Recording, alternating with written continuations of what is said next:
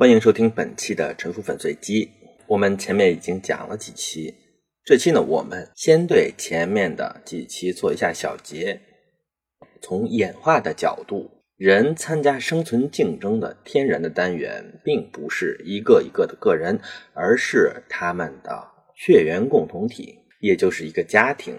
它可以扩大到所有血缘上可以识别的亲族。它典型的规模是三十到五十人之间。英文里管这样一个原始的血缘共同体叫做 band，和乐队是同一个单词。第二，我们来看这样的家族，它有兴有衰，其中的要素之一呢是祖坟。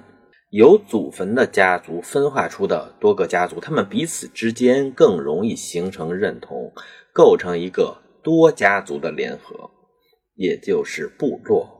部落，英文一般管它叫做 tribe 或者叫做 clan。第三，除了对共同祖先的信仰，其他的宗教信仰也可以促使人群构成更大的共同体。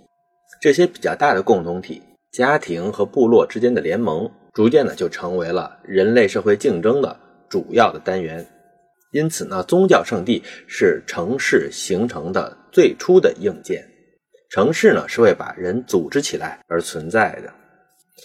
第四，一个宗教圣地，它的功能呢一般会超过宗教活动本身。一般呢，一个庙宇它经常会充当很多的功能，包括什么呢？第一，它很容易成为仓库和金库，因为呢会有人来捐献。第二呢，它可以作为银行，因为它首先里面有钱有粮食，所以在需要发放救济的时候，它可以用借贷的形式来发放。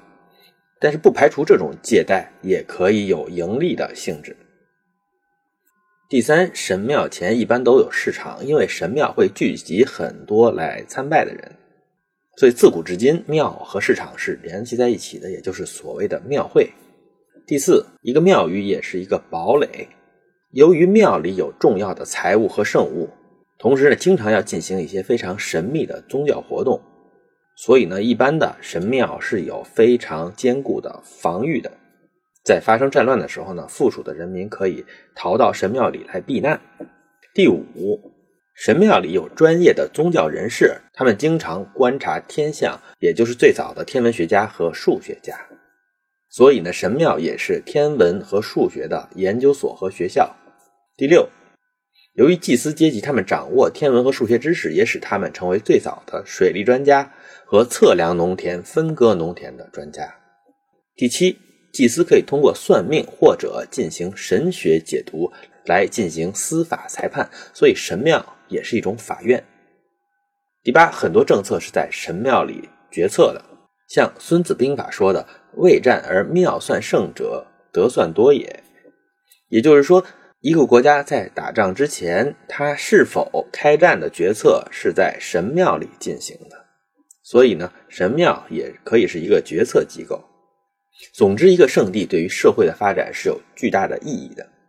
拥有一个成熟的多功能的宗教圣地，是城市有别于村庄的重要的标志。宗教圣地呢，为了强化其权威，会修建纪念碑或者纪念性的建筑。用英文呢，他们就笼统的都叫做 monuments。以上是第四点，下面呢是第五点。宗教圣地的发展是一个方面，另一方面，农业革命也是非常重要的。农业革命呢，也就是农业和畜牧业的发明，其中农业的生产方式能够供养的人口密度特别大，使得大量人口的聚集成为可能。一部分人可以脱离粮食生产，专门进行宗教活动，或者是宗教纪念碑的建设。而修建纪念碑是古人的不同氏族和城邦之间竞争的一个主要的模式，因此，农业革命和广阔的农田也是城市文明兴起的基础。第六点，进入农业生活方式的专业农民往往会产出很多的生产剩余，他们的生存方式是相对稳定的，不需要参与到非常激烈的竞争当中的。在青铜时代和铁器时代，战争和暴乱不断升级的这个世界上，农人的政治权力逐渐旁落，相当于食物链中最下游的生产者，陷入了纯粹的资源贡献者的角色。于是出现了经常是猎人和牧人出身的武士，与农业人口形成了一种分工，成为农人的保护人。武士英雄是国王这个职业的起源，他们既是农人的保护者，同时呢又是农人的压迫者。但是呢，两者之间的这种共生关系形成了一个共同体，构成了一个更加完整的生物群落。演化是在竞争的压力下完成的，在这种压力下，人脱离了天真，被迫形成更加复杂的组织和秩序，进入共同体机器的运作当中。在这台机器里存在着繁重的农业劳动，还有对同类进行的战争，一种有组织的暴力活动，产生了压迫的现象和被压迫的现象。这些复杂的组织都是要通过城市作为硬件来完成的。城市就是一个秩序的硬件。统治者们就好像人体的神经系统一样，神经系统大脑是生活在脑膜里的，它和血液是隔离开的。这是为了防止日常的细菌和病毒的入侵。这种机制才使脑细胞可以长命百岁，和人的寿命相等。统治者也是这样，他们生活在一个城市的核心城堡。Citadel 里面和百姓之间呢有高大的城墙相隔绝，而一个城市的核心城堡 Citadel 的陷落，意味着脑死亡和全身机能的丧失，一个城邦的覆灭。所以，一个城市的防守经常是一个俄罗斯套娃一样的结构，一层层的，越是中间，越是在高处，越是难以攻克。从外面往里面打，要越过一层层的死亡陷阱；而从里面往外面打，则是居高临下的。最外面的一圈城墙叫做下城，既是对民众构成一种保护，也可以看成是民众的集中营，是一种治安工具。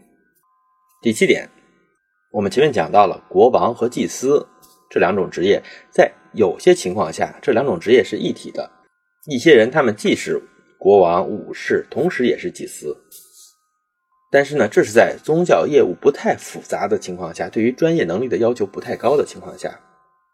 而对于比较复杂的宗教，则经常发生国王和祭司、武力的秩序维持者和思想的秩序维持者这两个专业的分化。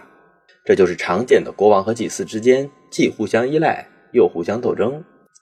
这种斗争的表象之下是一种协作。其实呢，这两者呢，他们需要在不同的形式下交替的发挥主导作用。这种协作进行的比较好的城邦呢？就具有更加丰富的组织层次，在这样比较丰富的组织层次下，在你需要维护秩序的时候呢，才会有一种成本更低的，或者说是更有效的方式来发挥作用。这样能够使整个的系统具有更强的生存能力。下面呢是第八点，也是最后一点：神权和王权这两者是一种合作和竞争的关系，谁占据主导地位呢？往往可以在中心城堡当中有所体现。中心城堡或者叫做本丸，或者叫 Citadel，这里面是什么内容？可以体现出哪一种权力占据主导？一般的中心城堡里，王宫、神庙和粮仓都是同时存在的。有的时候呢，大祭司呢也兼职国王；有的时候，国王兼任祭司。而共和国是只有祭司而没有国王的。只有一些军事集团的领袖在起着国王的作用，像欧洲的诸侯都遥奉远在罗马的天主教会，所以呢，他们的城堡里一般都只有王宫，而礼拜堂则是处于从属地位的。上面呢，就是从第二期到第六期的一个小节。我的这个系列呢，到这里呢，还有很多东西没有登场。下一个章节呢，我会讲一下。贸易和自然资源对城市演化的作用，他们在秩序形成当中的重要性当然是不次于宗教和武力的。这就是本期的沉浮粉碎机，谢谢您的收听。